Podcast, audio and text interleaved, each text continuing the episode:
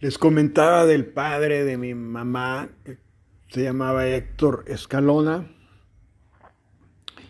y que había tenido un accidente. Él padeció polio de muy joven, y entonces había tenido un accidente en la oficina y ya no pudo caminar, quedó postrado en la cama, al cuidado de mi abuela Blanca, y económicamente la familia se vino abajo y entonces mi mamá muy joven tuvo que empezar a trabajar era estudiante de ballet, ya bailarina, ya este, eh, participaba en, varios eh, eventos de ballet y pues tuvo que empezar a trabajar, a poder sostener a la familia, a la casa, a, su papá.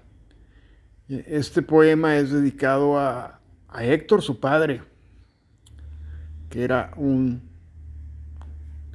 un hermoso eh, abuelo, la verdad, muy lindo abuelo. Tuvimos la familia. Dentro de los versos para un cisne, del libro de versos para un cisne dedicado a mi madre, este es el episodio, el poema eh, dedicado a,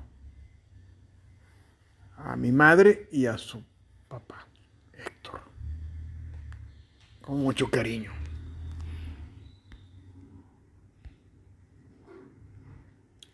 Versos para un cisne. Daddy.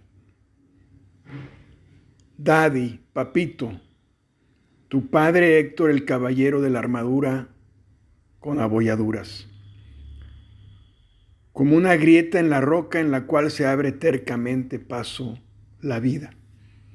El rey culto, sabio, postrado, casi encadenado pero nunca jamás derrotado.